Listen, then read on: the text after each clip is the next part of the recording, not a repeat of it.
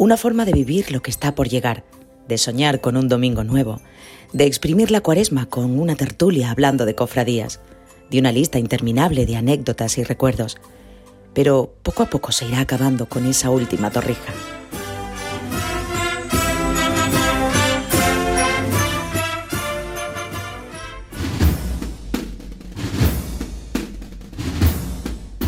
La víspera, con Carlos García.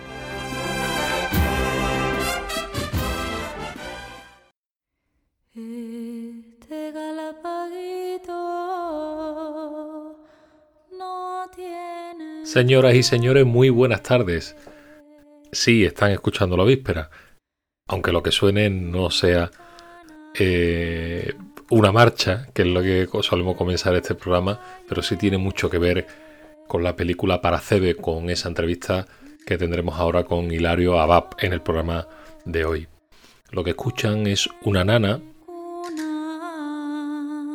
A mí me la cantaba mi abuelo cuando era pequeño y por eso quería empezar este programa para rendirle a él un homenaje ya que el próximo viernes cumpliría 90 años. No dilato más, comenzamos en la víspera.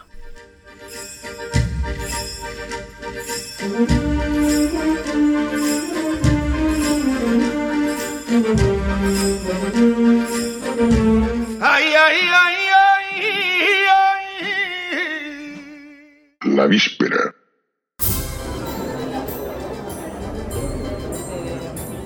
Oiga lo que se manda aquí. ¡Ata!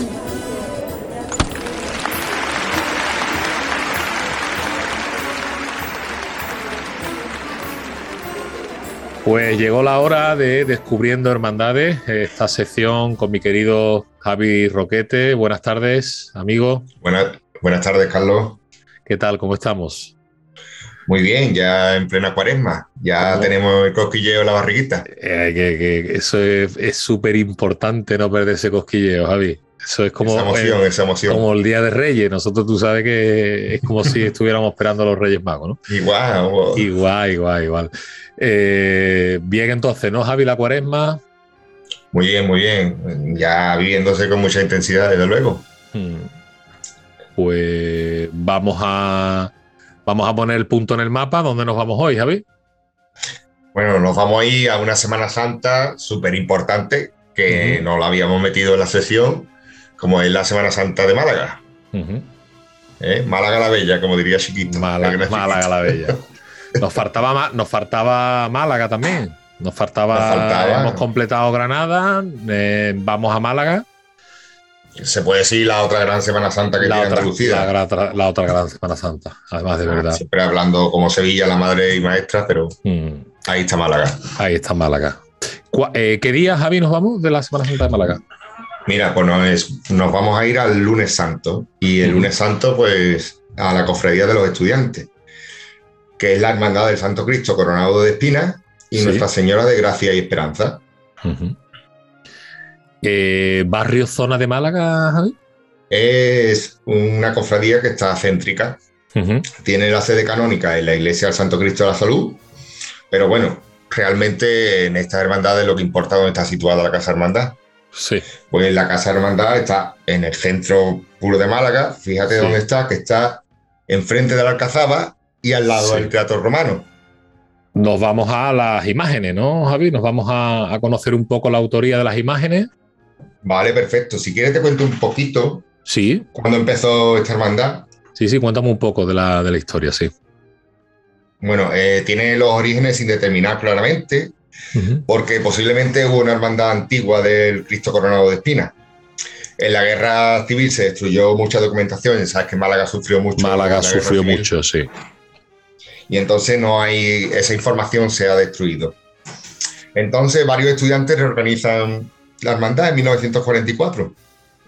Por exigencia del obispado, pues para crear una cofradía de pasión tenían que reavivar una antigua hermandad y se fijaron la del Cristo Coronado de Espinas y Nuestra Señora de la Esperanza, que ya más tarde pues, le, cambiaron el nombre a Señora de Gracia y Esperanza. Gracia y Esperanza. La historia, Javi, con Málaga eh, ocurre como con muchas otras cofradías que bueno, que la guerra fue muy severa, el tema Cofradía Málaga y, y Mm. prácticamente empezaron todas de cero. Lamentablemente, pues la guerra, pues Lo que sí, mucho matrimonio. pa- y, y aún así, habiendo perdido tanto, no hace mucho, no hace más de 80 años, han recuperado prácticamente Málaga su esplendor en, en todos los sentidos. ¿no? La verdad que Pues- impresiona mucho. Impresiona mucho, impresiona mucho. Y la verdad, este Cristo, Javi, eh, la verdad que tiene una, eh, una Tiene algo, dulzura, sí, sí, es... eh, Sí, un que- Cristo sereno. Pues este Cristo, Carlos, es de un escultor malagueño, Pedro Moreira,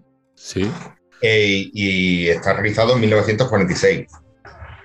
Se puede decir que esta es una de sus obras más destacadas sí. y se trata de un Cristo con el torso al aire, sentado en una columna, con las manos atadas y entre ellas una caña, a modo de cetro, a modo de como la cañilla de los otros programas. Sí, igual. sí, sí. Eh, Y tiene tallado, Carlos, tiene tallado un, un par de jean que deja ver su pie izquierdo y solo los, de- los dedos del pie derecho. Es súper curioso el Cristo. Es Es muy bonito, curioso. es muy bonito. Muy bonito. Estoy recordando, Javi, el, el cartel de la. Semana Santa de Málaga que pinta Antonio Montiel. A mí me, me conmueve y yo creo que a todo el mundo y a los cofrades en general igual, porque es que el niño le está sosteniendo la mano y como el Cristo gira hacia la derecha, eh, las dos Sí. miradas se cruzan y, y la verdad que Antonio Montiel, que ya de sí es un retratista de, de- de gran nivel, a nivel no nacional, sino internacional, pues en ese cartel yo creo que plasmó toda esa serenidad y todo lo que estamos hablando de, de- del Cristo, Sí, ¿no? y, y la particularidad grande también que tiene este señor, eh, el Cristo es que tiene los ojos verdes, un Cristo de ojos verdes. De ojos verdes, efectivamente. Y bueno, también comentar que Niñarro Sí, eh, la acaba de terminar de, resta- de restaurar. Lo que ha hecho es eh, recuperar la policromía antigua. con economía original, claro. Sí, Si nos vamos, bueno, él procesiona solo, ¿no, Javi, en el paso, ¿no? No tiene, Solo, solo, solo. No tiene, solo. El no trono tiene- es para él solo. el trono es para él solo. Bueno, pues si quiere vamos a hablar un poco, ¿no? De la, de la dolorosa, de Gracia y Sí. Esperanza. Pues gracias a Esperanza, esta dolorosa fue adquirida en un anticuario de Madrid, Sí, aproximadamente en el 48. Eh, se adquirió en este anticuario donde antiguamente estaba el taller de un imaginero que se llamaba. Ortiz, aunque no se sabe si es de él o no. o no es de Eso no se sabe. Entonces se desconoce el año de la talla.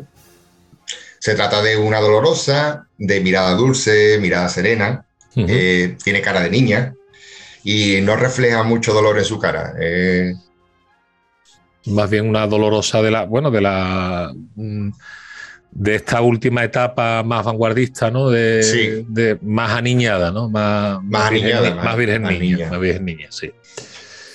y también eh, este año ha sido ha, ha terminado de restaurarse Por Francisco Naranjo, que la han repolicromado Si nos tenemos que ir a, los- a los pasos, Javi, de la hermandad, a los tronos, ¿no? a los tronos, perdón, a los tronos de- de- del Santo Cristo. Pues bueno, pues el, el trono del Cristo es de los años 50, tallado por Cristóbal Velasco. Sí. La verdad que es un tono impresionante, de estilo Sí. neobarroco dorado. Es de estilo tradicional malagueño, llamado estilo carrete. Estilo carrete. Se llama, se llama así porque es como si pusieras una caña de pesca con el carrete para arriba. ¿eh? Digamos que la caña de pesca es los varales del paso y arriba está el trono. Ajá. Los varales del paso, las trabajaderas. Sí, sí, sí, sí. para claro. que- Las trabajaderas. El paso, es una, el paso es una maravilla, Javi. El paso es una, Mm. es una pasada. ¿no?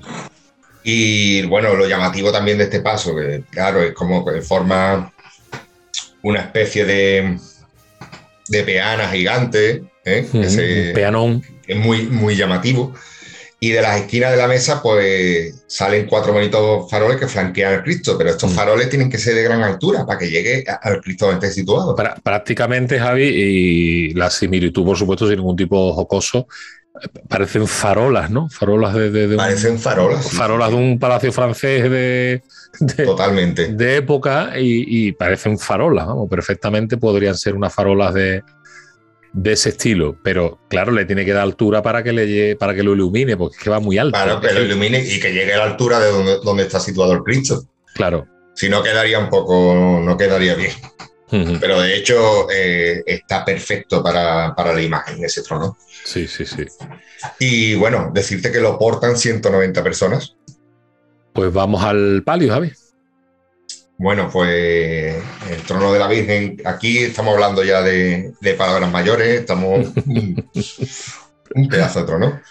Están de estreno, si Dios quiere, en este 2022, ¿eh? estrena el nuevo palio. El palio, pues va a ser una, una gran obra de arte que va a formar parte del patrimonio de esta hermandad. Es un proyecto combinado desde que se empezó en 2016. Lo más llamativo, sobre todo, es el nuevo techo de palio, con un gran anagrama del Ave María coronada, Sí. que está bordado sobre terciopelo burdedo, burdeos y rodeado de estellos. Luego, todo el palio es de color verde, con unos bordados exquisitos, Haciendo- vamos, unos bordados extraordinarios. Muy rico, sí. Aparte verde, evidentemente haciendo alusión a, a, a la vocación de la esperanza, claro. Sí, y se, y se ven unos bordados gordos, vamos, de, de gran grosor y, y predomina la técnica hojilla, sobre todo en este trabajo.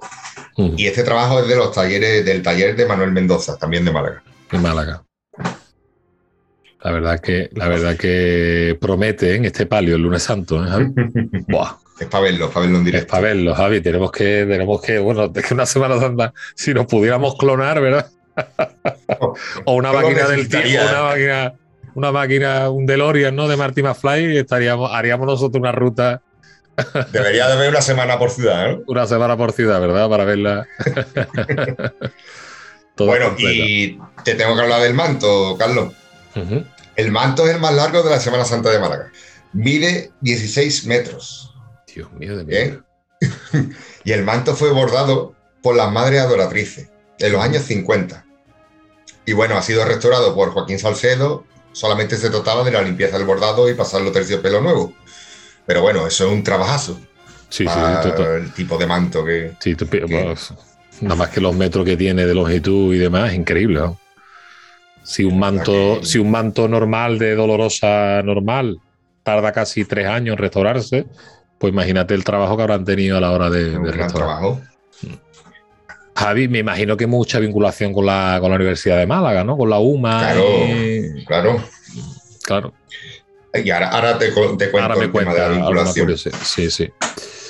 Y el trono, bueno, lo que es la orfebrería es de Villarreal. ¿eh? todo de Villarreal en plata, bajo diseño de Juan Caselles. Entre el 69 y el 71 se hace. Tiene una candelería de 92 piezas, no. Ar- arbotantes con 18 puntos de luz cada uno. Los arbotantes son los candelabros que están en cada esquina En del cada esquina, exacto. Para los que no Sí. conozcan mucho la Semana Santa de Málaga, cuando hablamos de arbotantes, eh, son los candelabros tanto de cola como delantera. Para que nos entienda, Así es. para que nos entienda la gente aquí.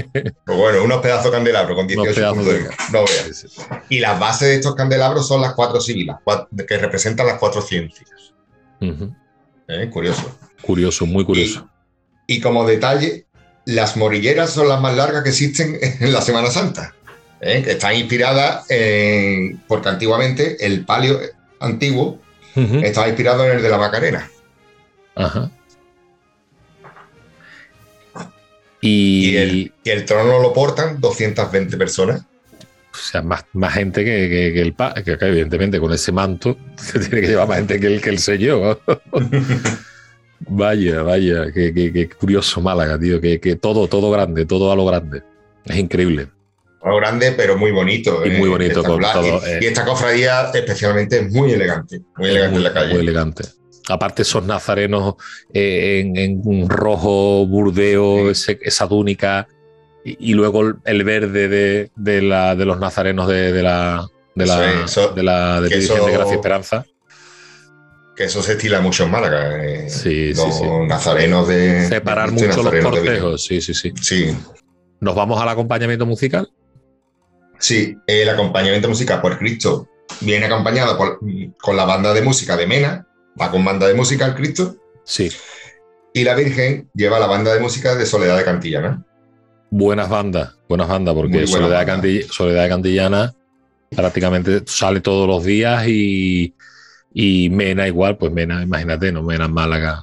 En Málaga gusta mucho, ¿eh? los Cristos con, con banda de música. También el andar acompaña Mejor, ¿no, Javi? Y, eh, gustan mucho. Hay diversas hermandades que llevan su banda de música en el Cristo. En el Cristo, sí, sí, sí, sí. Mm. Sobre todo misterios más serios suelen llevarlo también. Vale. ¿Eh? Javi, la marcha que estamos escuchando mientras estamos hablando la- en tu sección eh, es la marcha Nostalgia, ¿no? De un Nostalgia de un lunes santo, Nostalgia del lunes santo. dedicada a la hermandad. Es una marcha preciosa que invito que se lo pongan solemne, exacto, sí, sí, sí, sí. y lo escuchen. Que la busquen, sí, sí. Mm. Y nos vamos a las curiosidades que me estabas comentando, que ahora me explicarías un poco Sí. de la vinculación con la UMA y la UMA es la Universidad de Málaga, para los que no Eh, me sí. hayan escuchado anteriormente. Pues bueno, la universidad es la hermana mayor honoraria Y sale en procesión tanto el rector de la, de la universidad como la representación de todas las facultades. Salen 50 personas representando aproximadamente. O sea que Lo, de- lo del la re- universidad. lo del rector, no sé si se da, Javi, en otras hermandades de los estudiantes en Andalucía, porque sí sé los de los guiones, por ejemplo, en, en- en Cádiz creo que sale nada más que la bandera, en los estudiantes de Sí. Cádiz solamente sale la bandera, ¿no? De la UCA. Eh, en Sevilla sí hay los banderines de las diferentes facultades, pero lo- la figura del rector me parece muy interesante, dada la vinculación de, de la universidad con, Sí, sí. con, la, con, la, con la cofradía, ¿no? Con la hermandad. Pues sí, es una vinculación muy estrecha que tiene la Universidad de Málaga con esta hermandad. Eh, De hecho, eh, le tocan muchísimo a los dos pasos el himno universitario por El- excelencia, que claro. caudeamos Higuito. Exacto. Que Abel Moreno hizo esa adaptación con Virgen de los Estudiantes, que de hecho el trío final es, es esa parte ¿no? Del, himno de, del himno de los estudiantes. Pues antes salía la hermandad, solamente le tocaba al Cristo y la Virgen solamente esa marcha durante Exacto. todo el recorrido. Corrido. Menos mal que han cambiado, porque Han sí, sí, el paso también se le hace un poquito pesado. Hombre, claro, imagínate como el abuelo en Jaén, ¿no? Que con nuestro Padre Jesús, ¿no? Que Suena no sé cuántas veces en la madrugada. Pues Y, y también es, es- es curioso la, la cofradía, su paso por la Plaza del Obispo, que es la plaza que está justo enfrente de, de la catedral, sí, donde el obispo le dedica unas palabras, saluda, y desde el atrio de la catedral le dedica una oración y pone los, los tronos paralelamente a la fuente. Sí, y en la plaza lo mecen y lo levantan a pulso, levantarlo a pulso, levantarlo a mano. a mano. ¿Mm? Esa es la levanta pulso de, de Málaga. Esa Levantarlo con el- pulso de Málaga. con, con la mano. Evidentemente, si nos vamos a la lupa del buscador de YouTube, Javi, tenemos que buscar ese, ese momento, ¿no? De, de ese la Plaza momento y, Obispo. tal. Y la salida ahí en la Casa Hermandad, por el, el sitio donde está, merece la pena verlo El, el- el enclave, sí, sí, sí. La verdad es que sí, yo estoy viendo algunas, algunas imágenes que me, me estás pasando a la vez que estamos viendo, estamos grabando, y la verdad que es impresionante. Esa confluencia de los cuatro edificios y demás de la plaza es muy bonito, muy, muy, muy recomendable que lo veáis, que veáis la cofradía en ese punto. Pues Javi, eh, a mí me ha encantado, me ha encantado Málaga, me ha encantado, me ha encantado que nos haya traído esta hermandad. Eh. Cuando he visto que era estudiantes de Málaga, me, me, acorda- me vino a la mente el, el cartel que hemos comentado anteriormente, me pareció conmovedor. Ya lo subiremos a, a nuestros perfiles de, de Twitter y demás para que podamos, podáis verlo. Y, y nada, eh, gracias por, eh, por esta sección de Descubriendo Hermandades, otro lunes más y, y descubriéndonos y trayéndonos esta, esta hermandad de los estudiantes. Nada, muchas gracias a ti, Carlos. Lo hemos disfrutado los dos. Muy bien, pues nada, nos vemos, nos vemos en el siguiente Descubriendo Hermandades, que como siempre digo, dejamos la, la sorpresa para, para ese lunes. ¿De acuerdo, Javi? Bueno, hasta luego, buenas, Carlos. buenas tardes, amigo. Te espero en una tertulia, ¿eh? O sea que te, te seguimos esperando. Un abrazo. Un abrazo, un abrazo grande.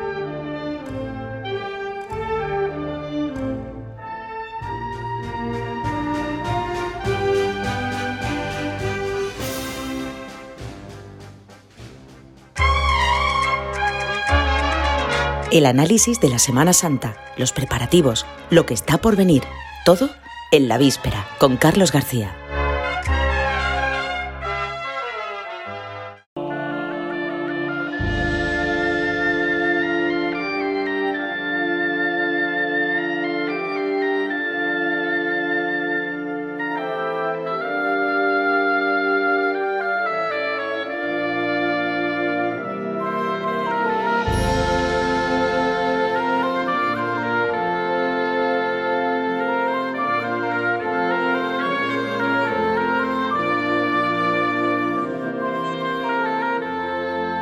Esto que han escuchado es la banda sonora de la película Paracebe, Retrato de una Semana Santa, estrenada eh, apenas en la cuaresma de, este año. Y tenemos aquí para hablar de ella a su director, el sanluqueño Hilario Abad. Buenas tardes, Hilario. Buenas tardes, Carlos. Encantado de estar aquí contigo. Igualmente. Hilario, eh, retrato eh, de una Semana Santa o de varias, porque la producción y las imágenes eh, corresponden o son de los últimos 10 años que hemos tenido Semana Santa. ¿Cómo llega a la, cabeza de aquel niño de San Lucas crear esta película? Pues la verdad que de una forma muy natural y muy progresiva, no, no fue como de la noche a la mañana, en plan, yo quiero hacer una película, no, fue, fue algo muy natural porque eh, yo llevo viviendo el mundo de la Semana Santa prácticamente desde que nací, o incluso si nos ponemos un poco románticos desde antes, porque eh, mi madre me decía que, sí, que yo escuchaba marcha cuando estaba todavía ella en la barriga. Claro. Entonces, eh, eso es una cosa que, que, como muchos de, seguro de la gente que nos escucha, he vivido desde, desde mi primera infancia. Y de hecho es el primer lenguaje artístico, por así decirlo, de todas las otras dimensiones que tiene la Semana Santa, eh, que yo he conocido. Es decir, antes de. Porque mis padres, por ejemplo, también. Eh, mm, un entorno en el que crecí mucho también fue en el mundo de, la ópera, porque ellos eran miembros del coro del Teatro Villa Marta en Jerez. Y entonces yo siempre estaba por ahí por las producciones y tal, pero eso ya fue después. Eso fue como cuando yo tenía ya seis años, una cosa así. Pero el primer lenguaje artístico que yo he conocido es el de la Semana Santa, después el tema de la música. Y después el tema del cine fue ya un poco por apetencia personal, más bien, porque ya empecé a ver películas de adolescentes y tal. Y, la verdad que lo fui teniendo claro bastante mm, progresivamente que, que sí, que iba a tirar por ahí, que iba a intentar estudiar eso y y entonces en la carrera, ya estudiando la carrera, eh, me encargaron un, trabajo y a partir de, este trabajo, que no tenía nada que ver a priori, pero yo elegí la temática de Semana Santa. ¿no? Para, era un trabajo que se podía hacer de cualquier temática, yo elegí hacerlo sobre la Semana Santa, por, por eso, por todo lo que he comentado antes. Y a partir de la consecución de ese, de ese trabajo, de ver cómo había quedado y, y también porque me hacían falta unas imágenes de, cofradías en las calles y tal, pues ahí empecé a darle vueltas. ¿no? Yo tenía un profesor que, que, había sido el guionista de la película de Gutiérrez Aragón. Eh, y entonces eh, también fue para mí una forma de redescubrir la película que tantas veces había visto de niño, pero desde una perspectiva más técnica, más cinematográfica, más atenta a, la interacción de la música con las imágenes. También ese año descubrí mucho cine que es muy antiguo en realidad. Es decir, la, película de Paracebe, al final, uno de los referentes que tiene es Berlín Sinfonía de una ciudad, una película que básicamente sienta bases en, lenguaje cinematográfico. O sea que es un cúmulo de referentes, pero que al final eh, yo empiezo a rodar sin saber muy bien todavía en lo que se va a convertir, claro. Hilario, ¿y por qué Paracebe? Eh, porque muchos no sabrán qué significa el título. Pues eh, la verdad que es una decisión muy arriesgada desde el punto de vista sobre todo de la comunicación de la película y de, lo que, básicamente de que la gente se entere de que hay una película de la Semana Santa en los cines, ¿no? Es un título que incluso es difícil de pronunciar porque tiene un grupo consonántico que nos es complicado, que es el SCS de Parascebe, eh, pero decidí que, finalmente sí fuese este título eh, por varios motivos, ¿no? El primero es que eh, la luna de Parascebe. Sí. Eso sí suena un poquito dentro del mundo cofradel. Parascebe es la primera luna llena de la primavera, en torno a la cual se fija la fecha de Semana Santa. Esto que, mm, ¿por qué cada año cambia la Semana Santa de fecha? Pues es por un fenómeno eh, astronómico, es por, la, por la luna de Parascebe, que es la cuando la primera luna llena de la primavera eh, ocurre, entonces ya en relación a eso se fijan todas las fechas, ¿no? Y por eso siempre es luna llena en Semana Santa. Y en Jueves Santo. Esto viene, claro, exactamente. Y esto viene de, antes, ¿no? Porque esto tiene que ver con la Pascua judía y con la fecha de, la Pascua judía también. Es la luna de Nisan. Es la luna a la que se habla eh, de ella desde, bueno, mm, ya digo, escritos que anteceden incluso a, eh, a Cristo, ¿no? Y entonces, eh, por un lado estaba esa luna de Parasteve, pero es que la palabra Parasteve también significa eh, preparación, es una palabra mm, griega. Sí. Y de hecho, esa luna de Parasteve es tal porque era el día de la preparación de la comida para la Pascua. La Eh, Pascua. el día que, que Cristo muere es el viernes de Parasceve. Y de hecho, hoy en día, esto lo dijo Antonio Catoni en Canal Sur, lo sé a partir de él, pero eh, pa- eh, sigue siendo una palabra en, en griego moderno y es paraskevi y significa viernes a día de hoy. O sea que viernes, viernes, vamos, la palabra viernes. Viernes de la semana. Total, exactamente. Y ya por, por rematar así el tema de significado, eh, pues cuando yo iba a la Semana Santa en Sevilla de pequeño, yo iba a, a un piso de mis abuelos en la calle Escuelas Pías, donde había un balcón, y la calle Escuelas Pías era la antigua calle de la Luna, que, que, eh, discurría en paralelo a la calle Sol. Hay un- una cosa, curiosidad geográfica de Sevilla. Sí, sí, sí.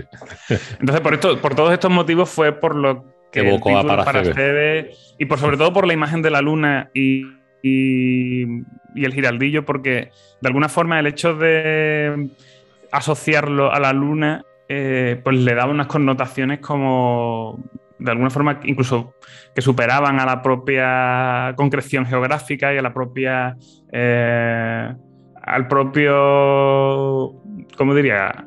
Loca- al localismo, ¿no? Es, algo muy universal, es una figura muy potente, muy utilizada para muchas cosas, pero es que es verdad que es que tiene una gran influencia sobre la Semana Santa al Sobre final. la, tota- totalmente. Porque es de ahí donde Exacto, se la el, meteorología, el todo está- calendario. Sí, exacto. Exacto.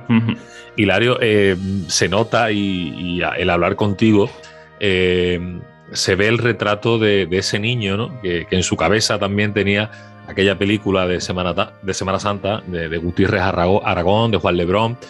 Eh, se ha querido reflejar un poco eso, porque yo te digo, en ese inicio de la película, para que lo hayan visto, me recuerda mucho a esa vista aérea de la película Exacto. La madrugada del Viernes Santo, cuando está la esperanza de Triana, justamente el, el misterio de la Exacto. esperanza de Triana saliendo de la catedral. Me recordó muchísimo eh, y yo la estaba viendo con, con, con Ana, con mi pareja, y que yo le decía, no, no sabe lo que, mm, lo que quiere decir con esto. Y decía, ¿pero qué, qué quiere decir? Digo, es una imagen, ya te lo explicaré luego. Y, y se ha querido Pues- reflejar un poco eso, ¿no? Esa, esa niñez, ¿no? Con esa, los que hemos crecido con, con esa película, ¿no? Exactamente, era... Pues sí, hay un plano en, en la presentación de la película, en los títulos de crédito, Sí, que hace un guiño, vamos, es, un- es una réplica casi en tiempo de un plano muy famoso de la película, quizás el plano más famoso de la película de Juan Lebrón.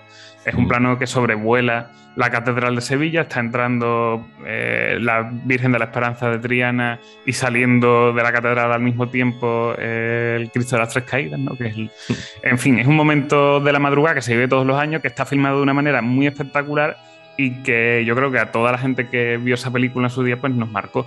Y, y entonces pues está todo recreado como, como el juego de un niño, ¿no? Es, que es en realidad eh, es una intención, es como con ese plano lo que estoy contando es eh, de aquí venimos, esto es lo que yo he vivido y estas son las bases para lo que vamos a ver. O sea, es un reconocimiento precisamente a esa influencia y, a- y al trabajo de los que han venido antes, claro.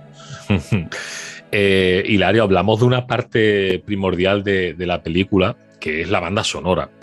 El maestro Francisco Javier Torres Simón eh, ha creado un- una magnífica banda sonora para acompañar todas las imágenes. Eh, ¿Qué no puedes contar de cómo conecta Paracebe con, con su banda sonora? ¿Cómo, ¿Cómo se gestiona? Creo que la forma más simple de decirlo y rotunda a la vez es que es una película musical, porque eh, es, la, la banda sonora tiene una importancia tal que ha habido determinados puntos que se han montado expresamente para buscar la máxima conexión. Es decir, yo ha habido algunas cositas que, que he afinado incluso después de la grabación porque Ujú. eh, es una cosa muy sinérgica. La, la música era fundamental. Eh, esto también eh, es una, una aspiración que tenía, que es que yo quería también que la película se pudiese escuchar, que fuera una cosa, eh, si al final es un trabajo de tanto tiempo y que ha llevado tanta dedicación, yo creo que una buena forma de que la película perdure es que eh, haya un acceso más rápido que el ver la película, la propia película. Y ese acceso es la banda sonora, mm. que se puede escuchar el tema principal en un momento, ahora mismo ya en Spotify, en cualquier plataforma y tal. Mm. Y, y al final es que la música es un lenguaje expresivo en el que me apoyo mucho, primero porque la Semana Santa es uno de los lenguajes que, que, maneja, ¿no? Pero por otro lado es que para el cine es súper importante, es muy importante y más cuando estamos hablando de una película que no tiene diálogos y no tiene eh, voz en off y que confía plenamente en la imagen y en el sonido hay mucha música en la película porque es el lenguaje de la película. La música está hecha para contar cosas y nada es ninguna casualidad, todo está muy pensado para articular eh, un viaje que, te vaya llevando de la mano durante los 70 minutos que, dura. ¿no? me decía, también le escuché eh, a Francisco Javier en otra entrevista, Hilario, que incluso para cuadrar una imagen, eh, por ejemplo, la, esa, toma maravillosa del Cristo del Amor, a la vez que, la, que esa persona se, se, presigna en el balcón, que que, le disteis de vuelta para, para ese trozo de, metraje, eh, escuchasteis no sé cuántas horas de grabación, ¿no? De, una pieza musical para cuadrar exactamente, ¿no? Eh, es que esos eh, compases con ese.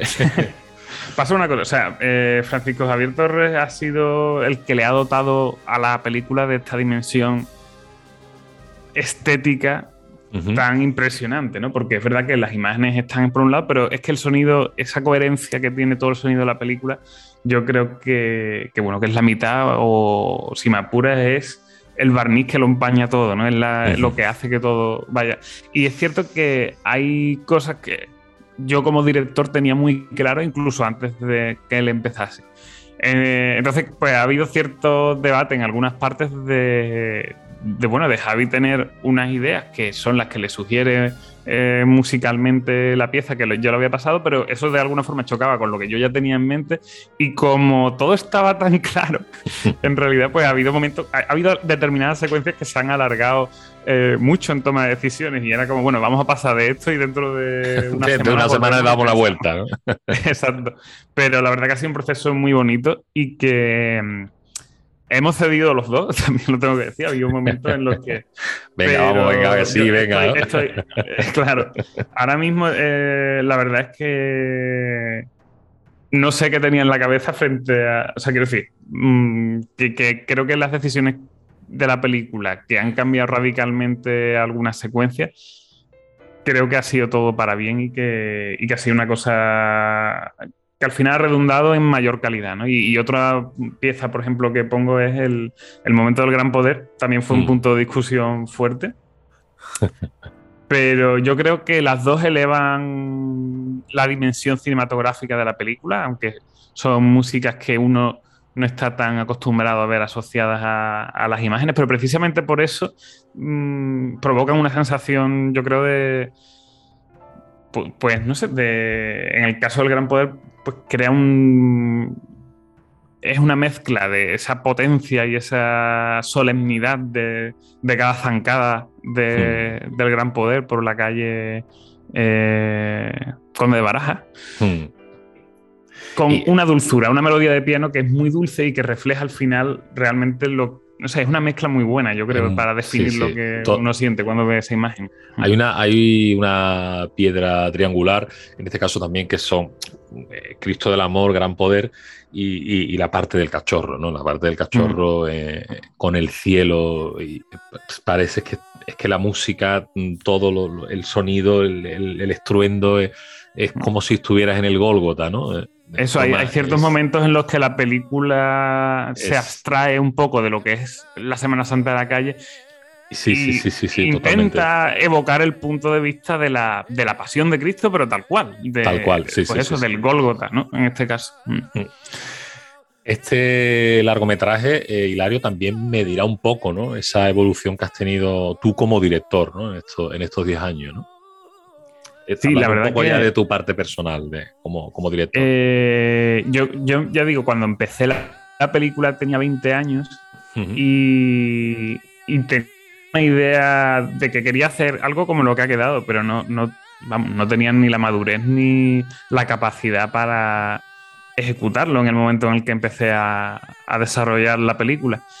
Y yo creo que ha, ha sido un proyecto que he tenido la suerte, he podido pasar un proceso de maduración muy largo, muy tranquilo, mientras yo estaba haciendo otras cosas, iba aprendiendo, iba trabajando en distintas, en distintas producciones y distintas productoras y tal.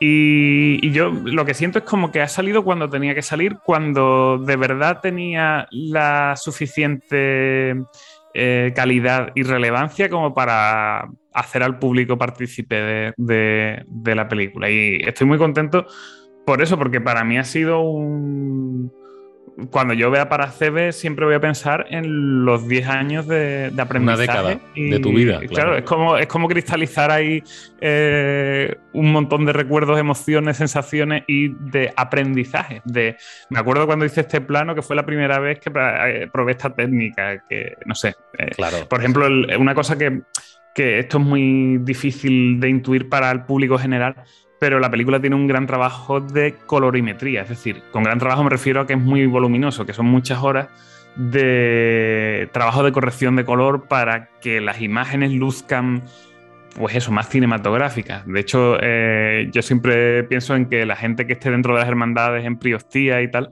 con algunos planos van a volverse locos porque van a decir, pero este año, o sea, ¿qué, año salió al Cristo con la túnica de ese color o con las flores así y tal? Porque es que hay. O cómo brillaba tanto la plata, ¿no? Claro, exacto. Eh, todo para evocar también, incluso la película está sobresaturada, es decir, tiene unos colores muy llamativos. Y es como si, o sea, en cierto sentido lo, lo voy a comparar de una forma mm, un poco que no tiene nada que ver con la Semana Santa, con los vídeos de los televisores cuando vas a, una al MediaMarkt o a cualquier planta de esta y están los televisores con unos vídeos que sale un pavo real así con, con muchos colores. y una saturación de colores. Claro, la, película tiene un poco de eso, pero también es porque eh, me parecía que trabajar en ese sentido era aportarle también esa sensación de recuerdo desde la infancia y de, no sé, de, grabar fuertemente las imágenes en la gente. Esa era un poco la idea. Y la idea se ha quedado en esos 10 años reflejada en, esta película que, tenemos ya para que todos la, podamos ver. Y mm, el, año pasado, justamente por esta fecha, Hilario, eh, estaba aquí en los micrófonos de, la víspera, estaba Juan Lebrón. Tuvimos el placer de tener a Juan Lebrón hablando de los 30 años y me decía que en la premier de, cuando se estrenó Semana Santa en el 92, cuando terminó la película la gente tardó un poco en reaccionar, ¿no? La gente no sabía, ¿no? lo, que tenía, lo que tenía delante. Y 30 años después, pues bueno, tenemos una, una, obra de culto, ¿no? del cine documental. sin duda. ¿Dónde ves tú, eh, ¿dónde ve tú para CB dentro de 30 años, Hilario? Pues la verdad es que me, me cuesta mucho imaginarlo porque además creo que vivimos en un momento en el que el cine quizás está transitando, dando paso a otros formatos, ¿no? Como, como medio. Es decir, me cuesta saber si la gente dentro de 30 años va a percibir el cine como, como lo percibo yo.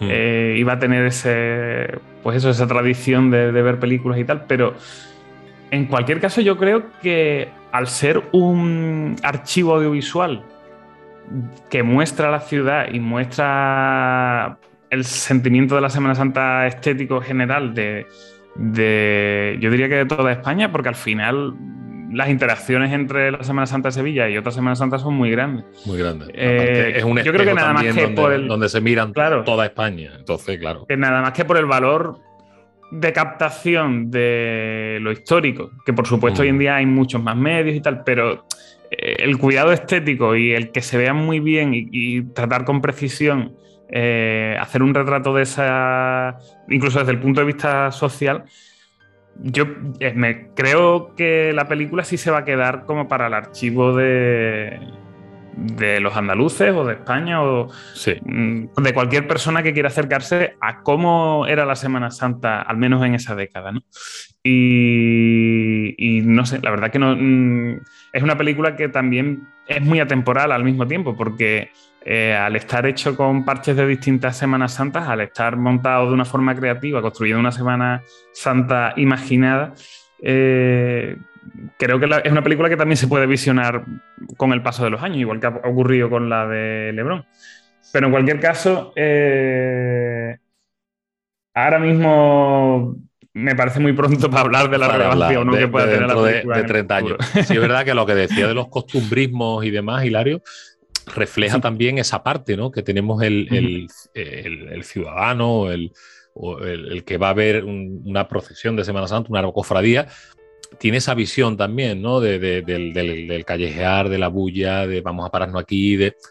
eh, es una visión que- que es muy bonita en ese sentido porque mm, también no es cronológicamente solamente ver cofradías, sino también es ver un poco cómo, cómo la gente eh, se relaciona, cómo la gente actúa, ¿no? De cara, de cara a ver una cofradía en la calle, ¿no? Y también es un poco lo que, lo que habéis querido reflejar con, con esta película. Mm, Efectivamente, la, la verdad es que eh, la película, y ya es la última vez que vuelvo, porque la verdad es que al final la gente que espera ver una sucesión eh, de Semana Santa de Juan Lebrón puede llevarse un chasco porque la película tiene un tono bastante distinto en el fondo y al final sí, siempre sí. hablamos de ello y, y lo aviso porque es verdad que, que la película al final está más centrada en lo que tú dices, ¿no? En, es más la perspectiva de empieza la Semana Santa, sales a ver cofradías y, y la Semana Santa va avanzando y tú vas viviendo distintos momentos, pero no son muchas veces los más icónicos, los más icónicos, Icónicos, sino exacto. son los que te vas encontrando y yo intenté hacer una Semana Santa que fuera que, me, que yo sintiese natural, que, que se pareciese a como yo vivo La la, Semana Semana, Santa. Y sobre todo, Hilario, que evidentemente eh, las comparaciones son odiosas, ¿no? Pero no tiene nada que ver el tipo de película de, de doc- de- Claro, de por la película documental de Juan Lebrón, que, que se hizo un poco también para la, la exposición universal, que era un poco mostrar lo que son las procesiones y la Semana Santa de Sevilla, pero a un tono espectador de, venga, siéntese usted aquí, vamos a pasar todos los puntos más icónicos de la Semana Santa, el cachorro por el puente, la esperanza de Triana natal, la Claro. la borriquita. tal. Entonces, no tiene. Yo también, yo he advertido mucho, a muchos amigos han ido de la película. Oye, no te vayas a esperar un Juan, eh, una Semana Santa de Gutiérrez Aragón, porque es que no, no tiene nada.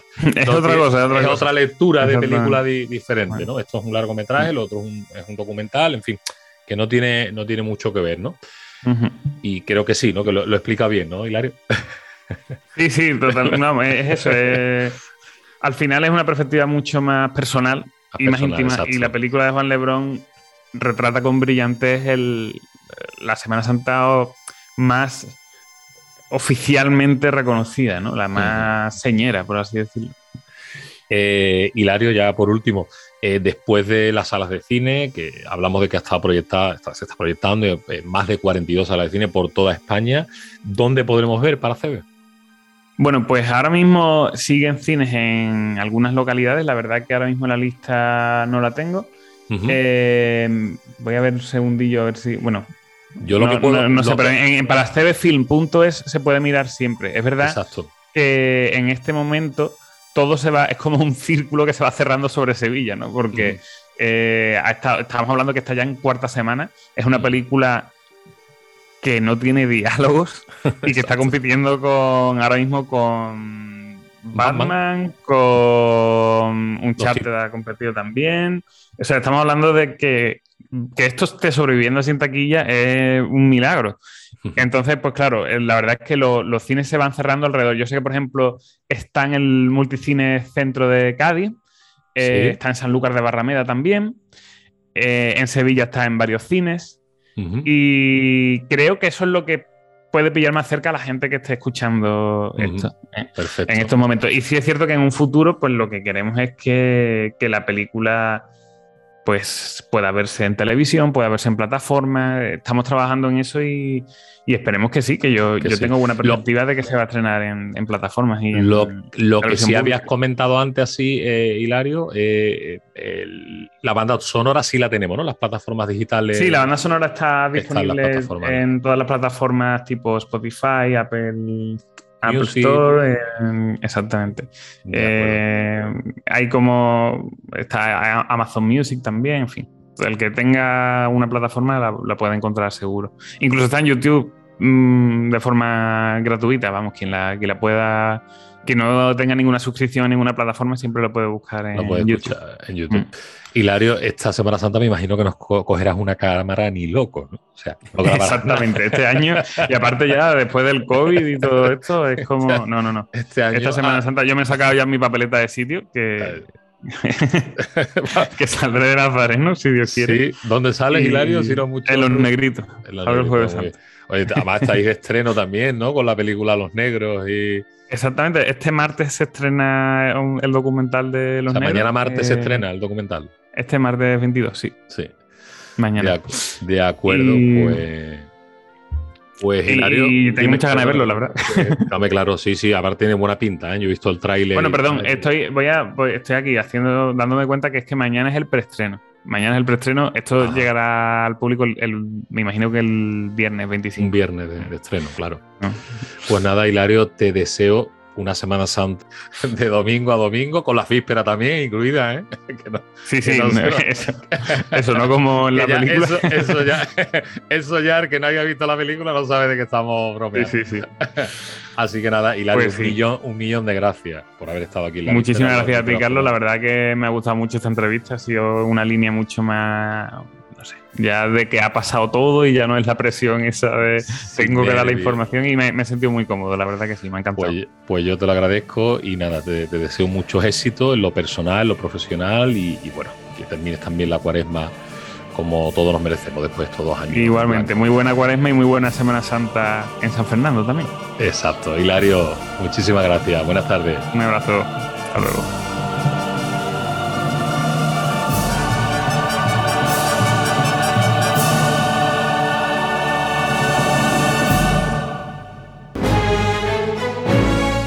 Víspera con Carlos García.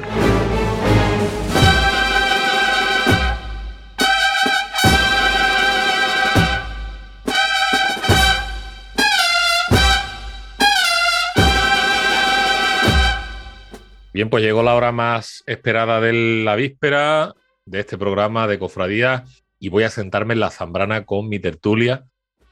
Otra vez una tertulia muy reducida con Juan Ramón Prieto. Buenas tardes, Juanra. Muy buenas, ¿qué tal? Y con mi querido Miguel Luna. Miguel, ¿qué tal? Buenas tardes, Carlos Juanra. ¿Qué tal? Buenas tardes y lluviosas tardes, ¿no? Porque vaya, vaya semana la que nos espera, lluviosa, vaya, lluviosa. vaya tarde ayer de domingo. Pero bueno, que caiga todo lo que tenga que caer ahora, ¿no? No, está claro. ¿Qué, qué falta hace? Pero, no- Qué hace, pero bueno, no sé si os habéis dado cuenta que ha sido salir dos o tres imágenes en procesión de rogativas para la lluvia y en cuestión de unas dos semanas se ha puesto a llover que no vea. Exactamente. Además, uno, uno de los que por lo visto es el gurú de, de las rogativas es el nazareno de, que lo tenemos cerquita, el nazareno de Vejez de la Frontera. O sea, eso Ajá. dice que cuando lo han sacado en rogativas por, por, eh, por Temagua, a la, a la semana, a las dos semanas, está lloviendo que, que da gusto. Y por lo visto es lo que ha pasado y, y bien, y bendita sea, ¿no? El agua que ha caído, que, que, los, que a los campos de, de nuestra Andalucía, sobre todo esta zona de aquí, nos ha venido bastante bien. ¿Vale? Ya lo que necesitamos que, bueno, que si viene ya en esa rogativa, que, que bueno, respete, ¿no? Ya que viene del mismo sitio, ¿no, Juan Ramón? que, que- que San Pedro cierre la llave de paso en el jueves de pasión, ¿no? Mínimo, mínimo. Mínimo, ya con eso nos conformamos. Pero bueno, sabe que somos, que somos de víspera, que, de, que de hecho eso le he dicho a, a Hilario Abad, que hace un ratito aquí eh, con nosotros en, los- micrófonos de la víspera, y le he dicho, Hilario, mm, que, tengamos una buena Semana Santa, pero incluida la víspera. Y al buen entendedor, pocas palabras bastan. Así que, mm, que nada, eh, mm, veníamos con una, ve- veníamos hablando fuera de micro de esa foto que eh, eso es real, no es real, es un meme. eh, eh, ¿Lo habéis visto? Por lo visto es un cautivo de- del puerto de Santa María con- que aparece con una capucha. Juan Ramón, ¿has visto algo?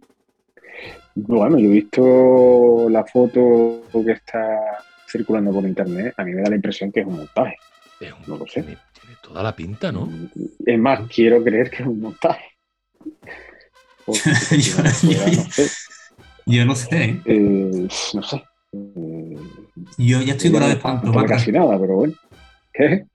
Que yo estoy curado de espanto ya. Ya, exactamente. Yo ya casi Si te fijas, yo- sorprendo yo- de casi nada, ¿no? Pero- A mí me pasaron una foto del señor y, y tiene potencia. Y con el saco este puesto en la cabeza, la forma de- con las potencias se ve ahí que parece que es real. Esto ya es- yo creo que esto ya es roza un poquito ya lo. Si es ¿Cómo? verdad, No, me merece ni Si es verdad, no me merece ni comentario. Es que no, no sé por no sé dónde quieren dónde quieren llegar con, con de verdad, es una cosa, bueno, hem- hemos empezado hablando en la tertulia, bueno, por romper un poco el hielo y hablar de este tema, pero porque es que me ha sorprendido, digo, a ver si esta gente eh, me, me dan luz de, de- de algún tema, porque bueno, he visto ya que, y como ya con los memes y estas cosas corren como la pólvora, que es una imagen cuanto menos curiosa, ¿eh? ha sido una imagen cuanto menos curiosa. También es verdad que la imagen del, en otro orden de, de ideas, la imagen que ha copado eh, todas la- la- las noticias en el fin de semana ha sido eh, ese proyecto ¿no? de Álvaro Abril para el despojado de Cádiz. No sé si lo habéis, podido- lo habéis visto, lo habéis hecho un vistazo. ¿Habéis visto algo?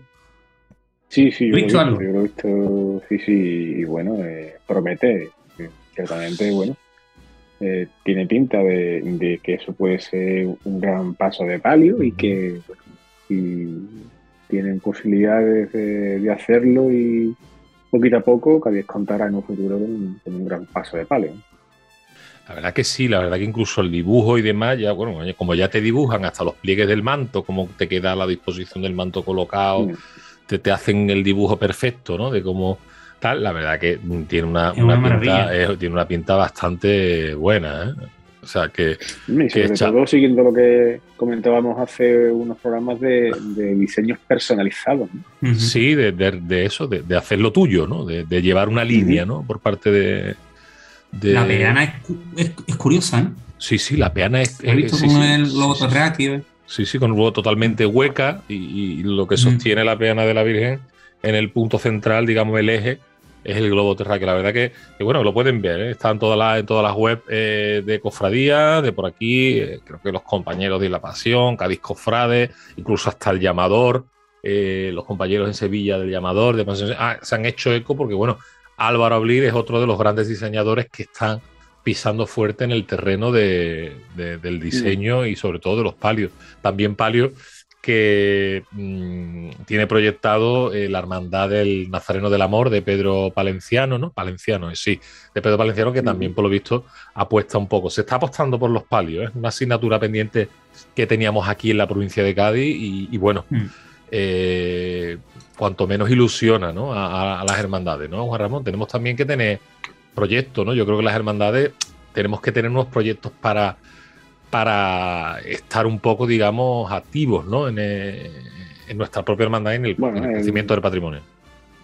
Es el, el tener siempre fijado un objetivo y, y, bueno, eso siempre favorece eh, el, el trabajar por una hermandad, ¿no? Aunque todo el mundo sabemos que, bueno, la razón fundamental son los titulares y tal, pero bueno, siempre es bonito tener un, un proyecto de futuro y que ilusione a la gente, que atraiga Y además siempre que se haga sin, sin perder la cabeza, como se está haciendo últimamente, pues muchísimo mejor, ¿no?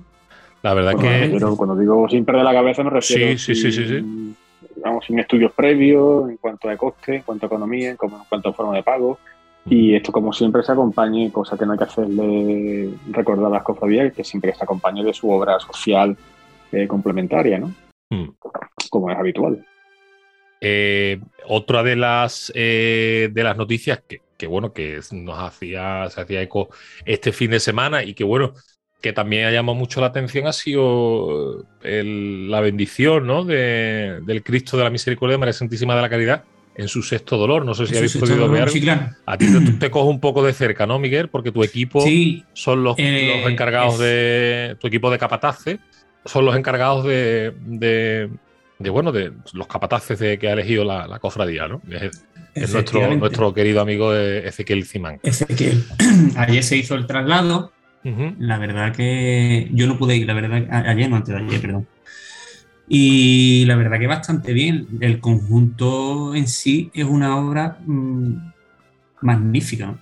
De Manuel, De Luque Manuel, Bonillo, Lu- ¿no? Manuel Luque Bonilla. Bonillo. Bonillo o Bonilla, Bonillo, Juan Ramón? Bonillo, Bonillo, Bonillo. No sé, la verdad es que no, no he visto, no he tenido ocasión de ver eh, la imagen de la que habláis, de verdad. No puedo Es- opinar es una piedad. este caso. Es una piedad, es una piedad, Juan Ramón, y, y bueno, eh, ahora de todas formas no te, mandaré, te mandaré información para que lo veas. Es una, eh, quería, quería hablar de esto aquí en la Zambrana porque eh, sé que a Miguel le toca un poco de cerca, sé que ayer fue, eh, bueno, ayer el sábado fue el traslado de, de regreso, ¿no? De, de, de donde se ha De San. Sebastián. Exacto, de la parroquia de San Sebastián a, a, a la parroquia de Santa de Ángela de Santa Ángela de la Cruz, exacto.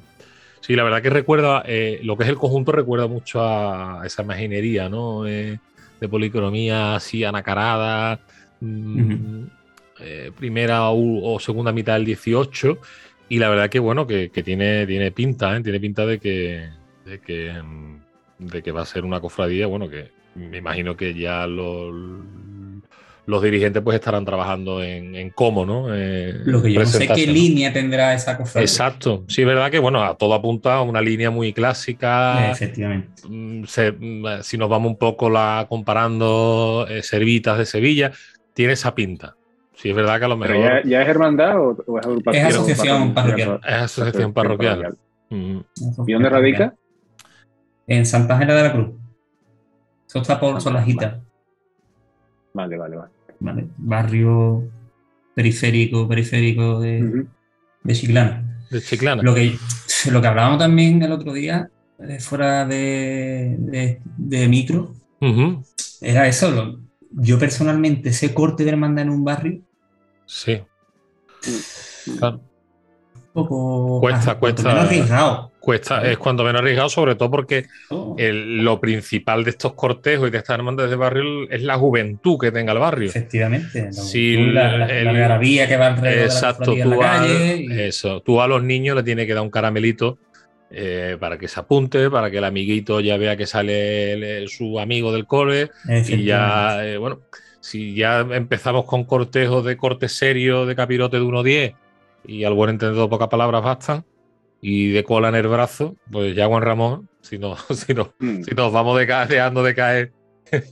Claro, Sí, quizás sea más complicado eh, efectivamente. atraer a, a juventud y a gente con una hermandad de ese bueno, claro, y con, y con un decoro más, más exigente. Y que lo habrán estudiado también. Me imagino que sí, que lo habrán, que lo habrán estudiado. Eh, nosotros nos vamos, nos vamos a despedir ahora aquí en el directo, eh, Miguel, Juan Ramón. Continuamos Ujú, muy eh, en el podcast la versión extendida, ¿vale? Pues se nos ha ido el tiempo hoy, la verdad que ha sido un programa muy interesante. Hemos tenido muchas cosas, hemos hablado de muchos temas. eh, lo hemos disfrutado, lo hemos saboreado, sobre todo, pues bueno, haber podido contar con Javi en Descubriendo Hermandades, con Hilario Abab, director de la película para CB, y con esta pedazo de tertulia con mis amigos Juan Ramón y Miguel. Continuamos ahora en la versión extendida, así que, que bueno, nos vemos el próximo lunes aquí en los micrófonos de Radio Marca en la víspera. Sean felices y buenas tardes.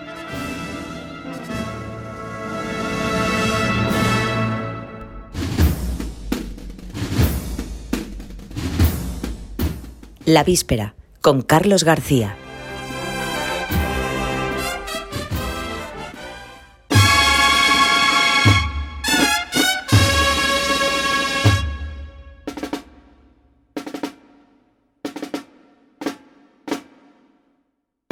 Pues co- como hemos dicho, continuamos. Estamos aquí eh, sentados en la Zambrana. eh, Miguel Lunas y Guarramón Prieto. Eh, por cierto, que no he dicho que he traído de, de Vianda, que estuvo la semana pasada aquí. Exacto, que estuvo eh, vos- estuvo Romu la semana pasada, eh, pasó por el estudio esta semana y bueno, eh, hoy no ha podido estar con nosotros porque eh, se encuentra de guardia, ¿sabes? Está en esa, en esa gincana por esa Semana Santa libre. Yo creo que lo celebraremos todos con Romu cuando, le, cuando le den el permiso. Es como la prueba del Grand Prix que había que subir con el palito. Exacto, pues y eh, y- eh, pues, nuestro, bueno, querido, nuestro querido Romu está exactamente igual No te venga bajo, Romo. por el, por el tema de, de- de librar la Semana Santa. Y nada, nos dejó el famoso lomo doblado, ¿vale? Que por cierto, tráete la tabla de cortar, que vamos a empezar ya aquí a cortar un poco. Y esto tiene una pintaca espectacular. Sí, sí, sí. También nos ha dejado un vino que hacen de forma autóctona allí en Santa Olalla, pegado a monasterio.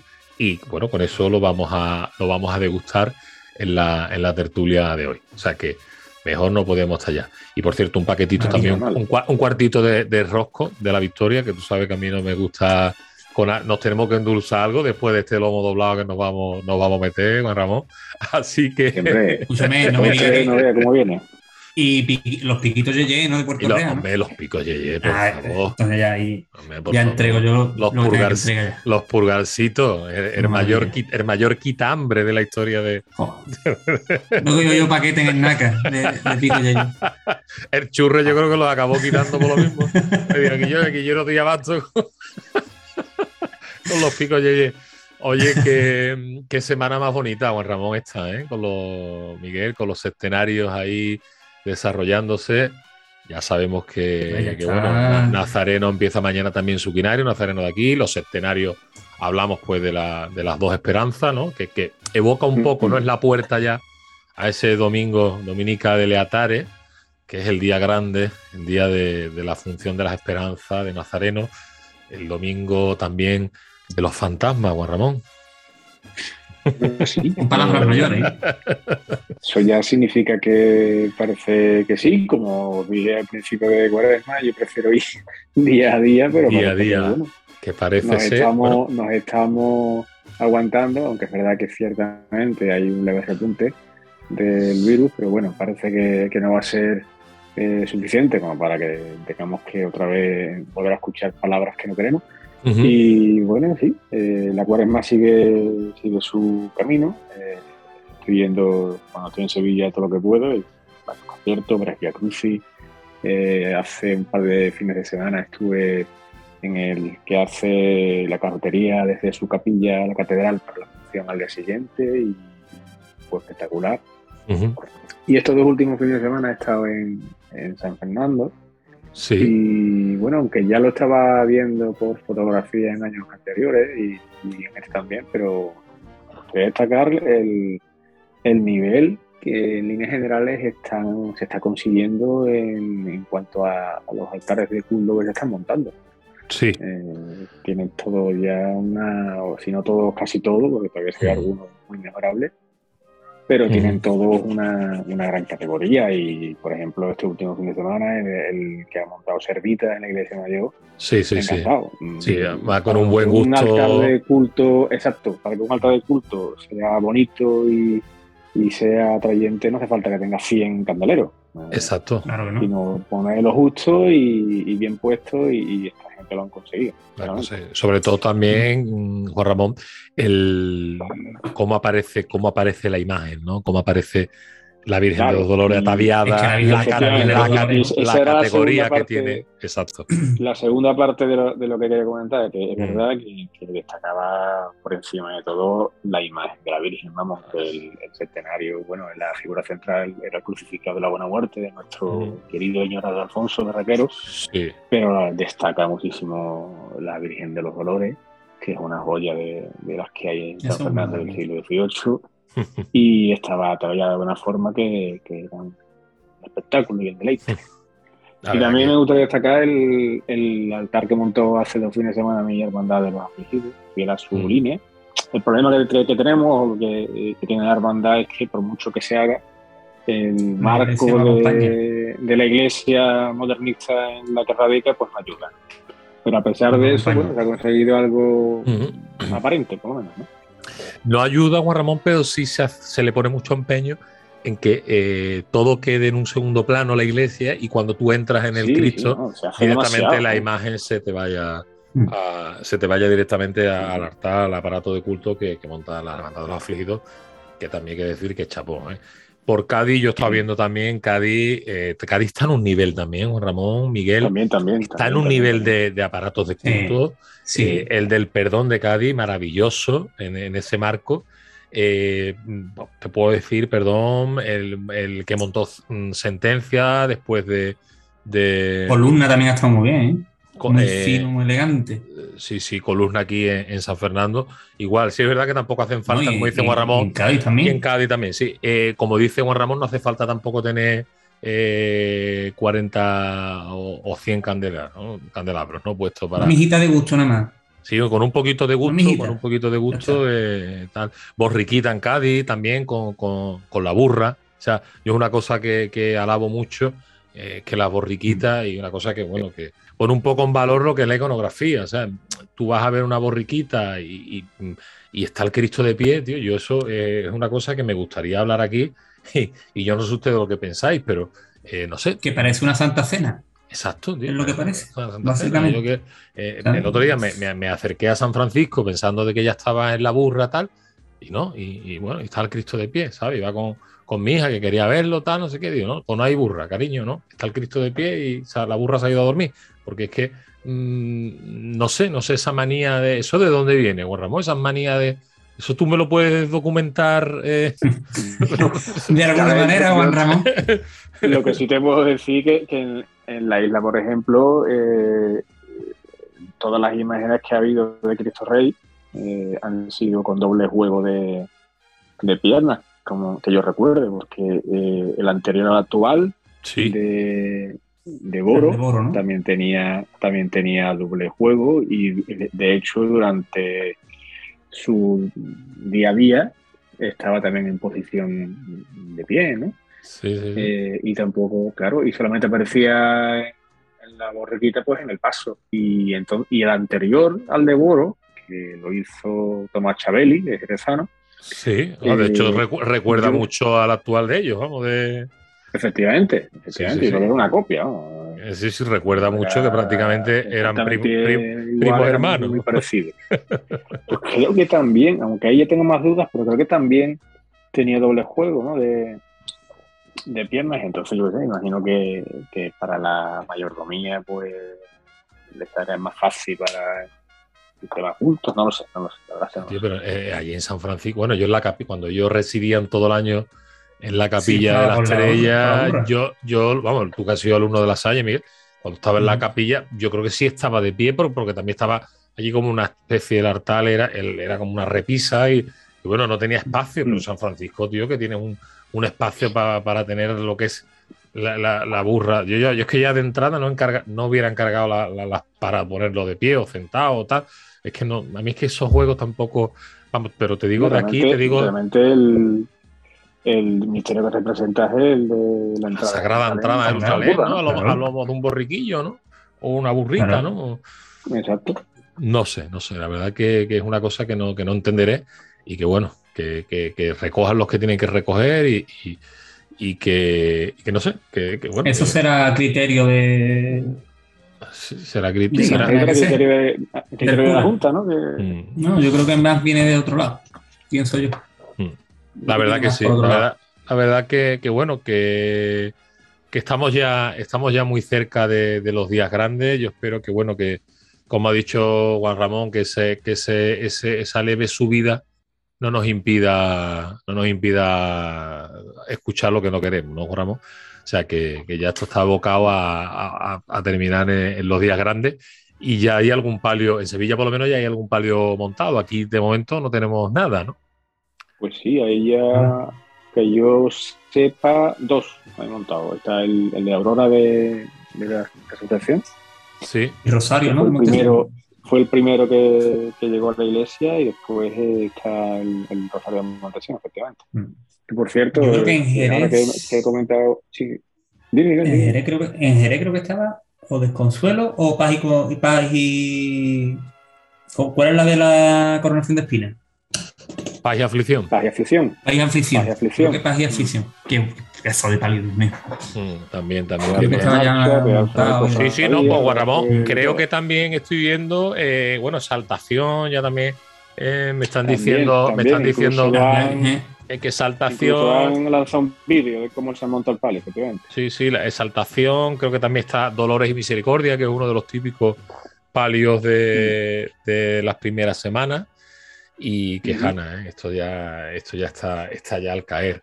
Hablando de lo que estabas diciendo de, la Virgen de, los Dolores, mm, qué importante es, y vamos a entrar un poco en materia que no dominamos mucho, pero qué importante es presentar una imagen bien vestida, ¿eh, Ramón?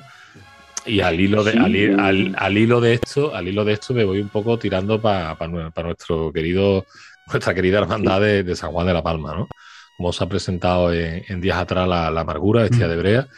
Mm, no se entiende, ¿no, Ramón? Tampoco, ¿no? Eh, pues no, no, no, No sé. no se entiende que una hermandad tan tan señera, ¿no? Y tan ejemplar en, en, parte- en Sevilla y que es el ejemplo en el que se miran muchas otras de toda Andalucía, pues mm, presente a Dolorosa de esa forma, ¿no? En. Eh, Y para el CSE, bueno, pues eso, ¿no? Y que no es la primera vez, entonces no sé. Mm, Evidentemente tienen un problema interno que supongo que, que después de la que se ha formado este año, imagino que tomarán ya alguna medida. Mm. Hombre, esto Como que. estaba la amargura y como estaba la Virgen del Valle. Es- exacto, exacto. Es que Cuando no- yo veo la comparación, o sea, eh, Cuando, cuando hablamos de esto, del tema de vestidores y, y su relación con las imágenes y tal, siempre me acuerdo mucho de lo que decía Ernesto Barraquero, ujú, que, que en sus palabras eran siempre que un vestidor es o el mejor aliado o el, el mayor enemigo de un, claro. de un imaginero. Porque o bien puede realzar la imagen hasta límites insospechados, O- o bien se la puede cargar. O la hunde, la hunde, la O la imagen, hunde, eh, efectivamente. exactamente. Porque, claro, con la categoría que tiene la amargura, lo que es la amargura, eh, mm, si, si en vez de la amargura fuera eh, una hermandad de, reciente creación o de, un, barrio de la periferia o esa hermandad que se está creando está el germen en Sevilla Este, estaríamos hablando de que, bueno, esto hubiera dado la vuelta, eh, bueno, eh, incluso le hubiera evocado a, a- esos componentes de la agrupación a cambiar de vestidor. Eso fue un efecto mm, que pasó en San Gregorio, ¿no? Cuando apareció aquella Virgen de, de, de Villaviciosa eh, vestida de una forma que no era lo como correspondía, eh, se hizo un efecto Mm. dominó con temas Mm. redes sociales, temas comentarios, di- diferentes medios de comunicación, tal. y bueno, se le dio un poco de, se zarandeó un poco el árbol de, de- de- la Junta, ¿no? En, y un cabildo de oficiales, pues bueno, la, la- la hermandad pues eh, designó, creo que fue Antonio Bejarano para que vistiera a la Virgen, ¿no? Evidentemente el cambio que dio fue abismal, ¿no? Pero muchas veces hacen falta estos, estos, estos zarandeos para, para que la gente reaccione, ¿no? Porque lo de la amargura es que es inconcebible, ¿no? Desde mi punto de hasta la imagen parecía estar de mucha menos categoría artística. ¿no? Yo la vi, yo, yo la vi la foto y digo, Dios, es que ¿esto, esto es la amargura? No, es que recordaba, recordaba Miguel al- a, las imágenes, a las miniaturas, ¿no? Que tienen. Sí, claro, digo, sí, la, la vi, digo, me parece a mí que es la amargura. Yo también para muchas caras de virgen soy más malo que la más. Digo, pero es que yo esto es la amargura. Esto es la amargura, efectivamente. Si tú cómo estás vestido, Dios mío, que yo de eso no entiendo. Vaya por delante. Tú con las caras, Miguel, tú con las caras tira de la osla, ¿no? Que sacó el, el correo de Andalucía, ¿no? Totalmente. No, que, hombre, que vienen todas las caritas, Juan Ramón. La osla que vienen todas las caritas. la yo, yo, yo soy muy despistado en esas cosas. Y digo, yo. Y digo, esto como, me creía que era una miniatura o una réplica o cualquier cosa. Digo, la tendrá cualquiera en su casa y la habrá vestido con el mayor. Totalmente, ¿no? con, la mayor, con la mayor ¿no? Ahí está. eh, Domingo por la mañana, recién, recién levantado. Pero, Pero, pero es como dice Juan Ramón, eh, la amargura es el espejo, yo creo que no yo ya no me atrevería de Andalucía, yo me atrevería a decir de, de España entera, ¿no? De la España cofrade, donde se, se crea una hermandad, se mira siempre en el espejo de, de la amargura. Y es una, es una pena, ¿no? Que espero que, que, bueno, que le den pronta solución y que bueno, que la podamos ver como, como se merece.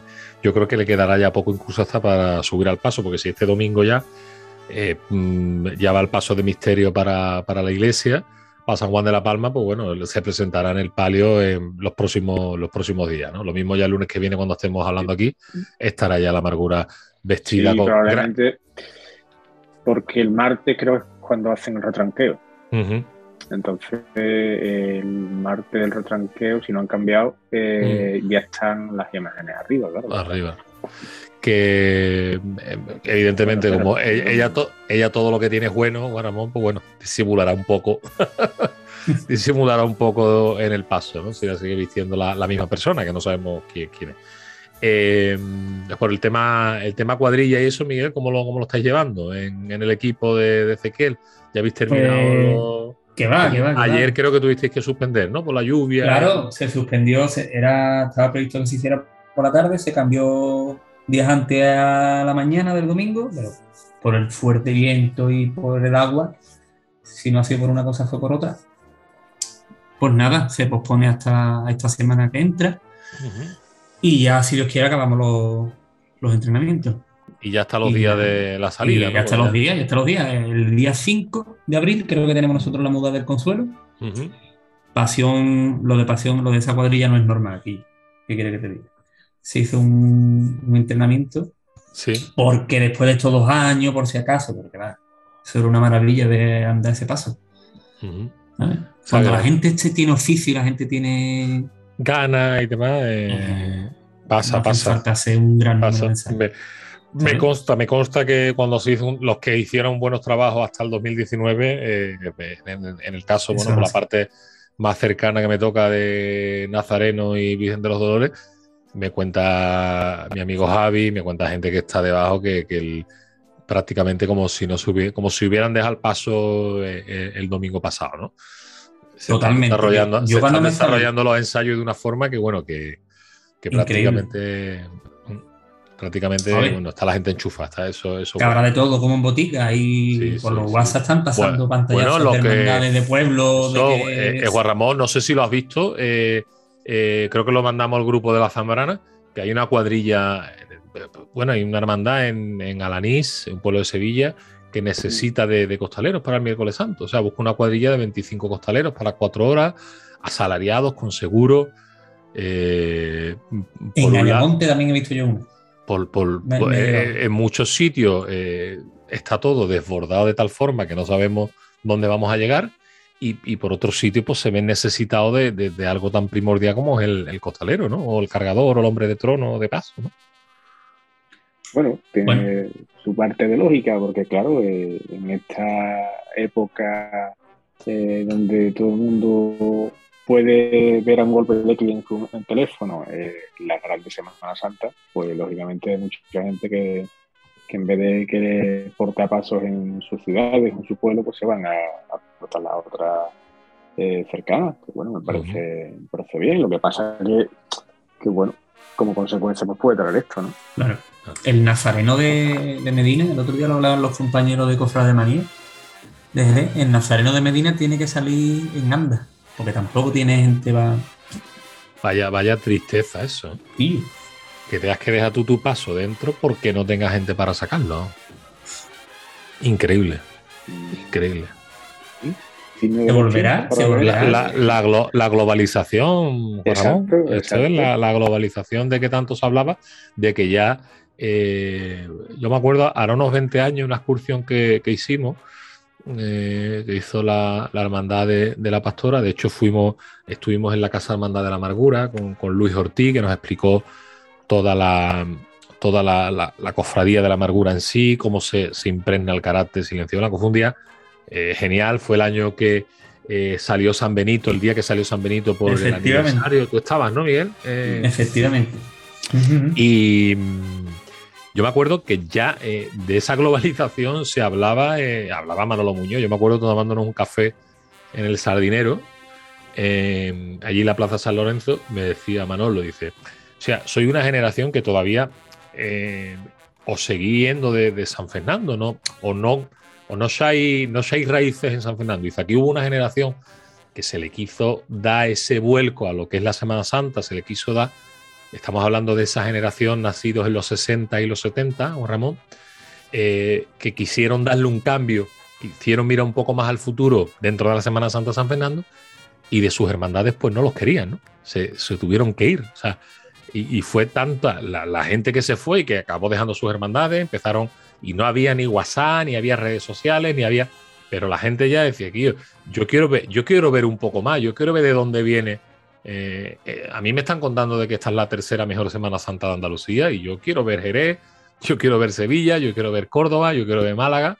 Y, y decía Manolo Muñoz, dice, y al final se han ido quitando esa, esa juventud tan válida y al final nos hemos quedado solos en San Fernando. Y digo, pues Manolo, tiene usted toda la razón del mundo y es verdad, y aún así sigue pasando. Y lo dijo hace 20 años, ¿no? Y, me- y lo dijo hace 20 años, Ramón. y, y fíjate tú, lo dijo hace 20 años y fíjate tú en los tiempos que estamos, que, que la globalización es, eh, eh, pues me voy, a, me voy a Jerez, me voy a Sevilla, me voy a Córdoba y, y- y bueno. y- Es que es, complicado, es complicado encontrarte en San Fernando gente de fuera viendo cofradía en San Fernando. De fuera te puede encontrar gente de Cádiz poco más. Poco más. Sí, gente pero, misma de la isla que viven fuera y vuelven. Sí, Eh, vuelven eso sí, de- de Santa. eso pero no te va a encontrar. No te va a encontrar uno de Jerez que venga aquí. No, no. A lo mejor de Jerez sí A cosas puntuales. a lo Claro. mejor salvo En la puntuales en la días había mucha gente de fuera. Pero no nos podemos quedar con, con eso solamente. No, no vamos a una magna todo- todos los- todos los años, ¿no? Ahí está. déjate, ¿Qué es lo que falla? ¿Qué es lo que ¿Qué es lo falla? que falla? ¿Qué es lo que falla? Dejo la pelota en, en vuestro teado. ¿Qué es lo que falla? Pues mira, eh, eh, yo para mí, y siempre, siempre lo he dicho, eh, en la frase que tú acabas de comentar hace un momento, que tantas veces se dijo en, en esas décadas, sobre todo en, en los 80, 90, de que la San Fernando presentaba la tercera mejor Semana Santa Andalucía, eso hizo mucho daño, pero muchísimo daño, porque si yo eh, lo oigo tantas veces, eh, me lo acabo creyendo. Claro. Y el que se cree que es bueno, dice, yo para qué voy a mejorar si ya soy bueno. Entonces, eso creó un estado como de complacencia. Mm, Duran- Durante muchos años no se avanzó nada. eh, y, y, bueno, ha provocado pues gran parte de lo que estás comentando. Ujú. Que cuando se han abierto las ventanas y las puertas hacia el resto del mundo y la gente empezaba a salir, ya ha visto como que tercero. Pero sí, simplemente aquí al lado que está Cádiz, que tiene Y- una Semana Santa de categoría. Por favor. Y está Málaga, si está, está Córdoba, si sí. Es que, Para que le guste la Semana Santa es un poco más eh, así distinto a lo que conocemos antes que era. ¿sí? es que- es Tercero. que- es que hay, hay tantas Semanas Santas que, bueno, sobre todo. Aquí se ha Yo- vivido en parte con yo- lo que fue. Sí, que sí, sí. fue. Lo que esto Bueno, fue, pero fue lo que, lo que fue porque, bueno, teníamos, para la población que teníamos en, en San Fernando, pues había eh, ya eh, había días completos de mm, Cristo y Virgen, eh, paso de Cristo y paso de palio. Ya nos creíamos, bueno, pero mire usted, pero estos, estos pasos de palio se tendrán que bordar, ¿no? Y esta candelería que se hizo para salir del paso, pues habrá que hacer una candelería mejor, ¿no? Mm, Que, que no es por la parte ambiciosa, es por la parte de que, bueno, de que tenemos que progresar, ¿no? Aquí hemos empezado este programa hablando de que, bueno, aquí queremos enriquecer el patrimonio. El patrimonio también es una forma de enganchar al hermano, de motivar al hermano a que tú puedas ir creciendo, ¿no? Y pueda que ese patrimonio vaya creciendo. Lo que no nos podemos estancar aquí es un palio, eh, tal y como se hizo el primer año para salir, quedarnos ahí, ¿no? Eh. Es que esa, eh, ¿de dónde? ¿De dónde esa tercera Semana Santa mejor de Andalucía? Es que, es que hay gente que está muy Eso se- equivocada. Se, empezó a decir, la gente lo decía en los programas de radio, en Sí, sí, sí, estamos en la tercera. Tercera, por favor. bueno, y- y se creó un clima de, de que eso era verdad. Es, co- es- es eso, eso de- de- del, del refranero que dice que dice, tanto dices una mentira que se convierte en verdad, ¿no? Hasta que Antonio de Gemini empezó a vender correos, Juanra, y ya empezamos a coleccionar, ¿eh? a coleccionar los Sevillas penitentes y todas Exactamente, esas cosas. Empezamos Direct- ya con los vídeos y bueno, Directamente ya nos empezamos a meter el veneno y, y- y ya empiezas a, a conocer otros sitios y ya empiezas y, y ya empiezas Pues eso lo quiero yo aquí, ¿no? Y de- y- No, y decir, oye, pues bueno, ¿y eso por qué no lo ¿Por podemos tener ¿Por qué nosotros no puedo aquí? yo aquí? Claro que sí. ¿O por qué no lo podemos tener aquí? ¿Por qué no cuidamos esto y por qué no cuidamos este detalle? Que todo no es el, que todo no es el andar ni. que todo no es el costal ni nada, que eso es lo que también está muy equivocada la gente aquí, ¿no? De que mm, ah, pasa aquí. Que eh, también, pasa, pero bueno. Pasa, pasa mucho eh, en la bahía de Cádiz, pasa mucho, sobre todo en estas dos cerquitas de Cádiz y San Fernando, para los que nos esté escuchando, pasa mucho. O sea, eh, pasa mucho de que todo lo que suene más allá de, de, de todo lo que suene a Sevilla o todo lo que suene tal, ya, ya es, no, ya este sevillano, ya quiere la carga, ya. No, mire usted, No, no, no. nosotros, nosotros sacábamos unos pasos de templete, ¿no? Que era nuestro emblema de cómo sacar a la Virgen. Llegó una hermandad, uno que fue, que iría a Sevilla por algo, Juan Ramón, pasaría por allí y diría, "Oye, pero aquí esta gente te sacan un palio que, que- que-". bueno, pues, pues esto lo quiero yo para mi hermandad, ¿no? Que fue el, el primero que lo trajo fue en Virgen de las Lágrimas, ¿no? Eh, bueno, pues, ¿y por qué no? Y, y a raíz de ahí, pues gustó tanto el palio que, bueno, que dejamos el templete de lado, exceptuando nuestra querida hermandad de los servitas, ¿no? En Materamabili. Pero mm, por lo demás nos hemos ido, hemos ido cogiendo, hemos ido viendo de lo que no- nos gustaba de otra Semana Santa, traerlo aquí, ¿no? Y no pasa nada. Sí, O sea, sí, mirar al no futuro pasa no. nada, eh, y bueno, y eso puede valer para todo.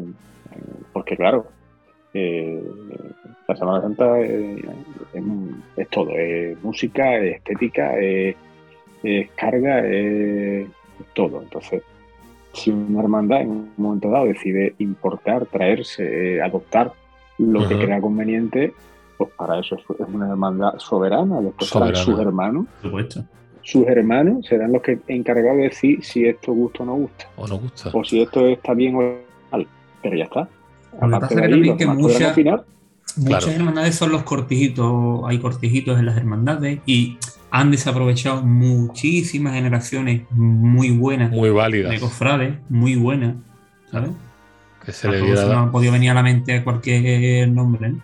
Sí, hombre, Pero- mucha gente que conocemos y no solamente aquí, en otras ciudades que le ha pasado lo qué? mismo. O sea, pues, ¿Y por qué? eh, eh, que, que han querido avanzar, que han querido, y no, no se le ha dejado, no se ha dejado mirar hacia adelante. o sea, pues bueno, eh, al final tenemos lo que, lo que nos merecemos y, y ya está. Y empezaremos, eh, vamos con, con 100 o 250 o 150 años de, de retraso con el resto de, de, de, sema- grandes Semana Santa, por el simple hecho de eso, de, creernos que, que ya lo teníamos todo, de que éramos ricos y, y bueno, no, no avanzar, no miras al futuro y, y bueno, pues es lo que tenemos. ¿No, Juan Ramón? Yo pienso, Sí, lo que pasa es que afortunadamente, bueno, mm, eso quizá el concepto ha cambiado, ¿no? Y ya Sí, sí, sí, sí, sí, sí. dónde Claro. estamos cada uno. sí, sí, sí, sí, sí. Y lógicamente eso ya implica eh, lo que hablábamos antes, implica proyectos, implica ganas de mejorar, implica, en fin, mm, evolucionar. Así es. Pues Miguel, no sé si habías pensado tú al- alguna marcha para, para despedir eh, este programa. Pues mira, ahora, esta mañana, estaba yo leyendo un articulito de, de nuestro gran amigo Alberto García Reyes, Sí, gran amigo y admirado Alberto García Reyes, hablando de la labor que ha hecho Santa Marta, sí. Con, la- con los refugiados ucranianos y demás. Y se me apetece a mí escuchar la, la marcha Virgen de la Paz. Que va siendo hora ya que, apropiada. que suene. Muy apropiado. ¿eh? Que ya va siendo Pues hora que Muy suene. apropiada. Pues la Y verdad. que la verdad- vuelvan ya las aguas a su cauce y, y el hijo de Putin se quede tranquilito ya. ¿No? espe- esperemos que sí, esperemos que sí. Pues con Virgen de la Paz eh, nos vamos a despedir. Eh, eso sí, eh, tenemos que dar el jarrillo, que ya lo daremos el próximo, el próximo lunes, porque no hemos pensado en, quién darle el jarrillo. Se nos ha ido la, se nos ha ido el día volado, Ramón, se nos ha ido la tarde uf, prácticamente eh, en nada. Se nos ha ido el programa de hoy súper rápido. Eso es señal Mira, de que si lo. quiere, Estamos a gusto. se lo podemos otorgar, ya que antes nos ha hablado de los altares Sí. de culto Sí, en la, zona sí, de la sí. bahía, pues a los, Venga. a los mayordomos, o como cada sitio Exacto. se llame, encargados de, de estos montajes. ¿eh? Exacto, pues nuestros jarrillos de, ya la ha dado Miguel Chipilín, nuestros jarrillos de eh, cervecita fresca, fresca, se lo vamos a dedicar a esos mayordomos, esos priostes, a todo ese grupo humano, porque no están ellos solos, me consta de que mm, le ayuda muchísima gente a que, puedan llegar a cabo esos montajes de, de- de altares de culto, ¿no? de aparatos de culto. Así que eh, nos despedimos hasta el lunes que viene que ya estará, ya estarán muchos pasos en, en las iglesias. También es un domingo muy grande en Jerez, ¿vale? Podéis mirar la agenda. Uno de los domingos es uno de los domingos grandes de Jerez para ver veneraciones, Para no perdérselo. exacto, besamanos y besa, besapiés, que, que tendrán a cabo. Este caso, ya. Eso, ya las veneraciones. eh, Coraje me da la palabra esa, Guillo. Sí, veneraciones porque ya, ya, la, ya la asociamos a, a todo esto ¿no? que nos ha pasado con, con la COVID. Así que el- es un pedazo de día el domingo Jerez. Yo recuerdo eh, cuando mi tío vivía en Jerez, nos íbamos nosotros eh, este domingo. eh, el primer año lo descubrimos por, por casualidad, pero ya en años sucesivos me iba yo con, con mi hermano Benny. Me acuerdo, recuerdo que a ver, era quien, quien más estampita conseguía y demás, porque era de los días grandes Jerez. ¿eh? O sea Me que. acuerdo- Sí, sí, sin duda, sin duda. El bueno, el bueno de Antonio Aguilera, que nos llevaba a los del grupo joven por aquella época, cuando yo estaba en el grupo Sí, joven, nos llevaba en la furgoneta por Jerez, porque él, él nació en Jerez. Sí, sí. De hecho, se, casó en la, en, la, en la catedral, en la catedral vieja, ¿no? Como dice esta gente, en San, San Miguel. Miguel. Claro. Y me acuerdo que nos llevó un año que estaba cayendo lo más grande. Y eh, nos llevó, yo qué sé, ¿cuántos besamanos?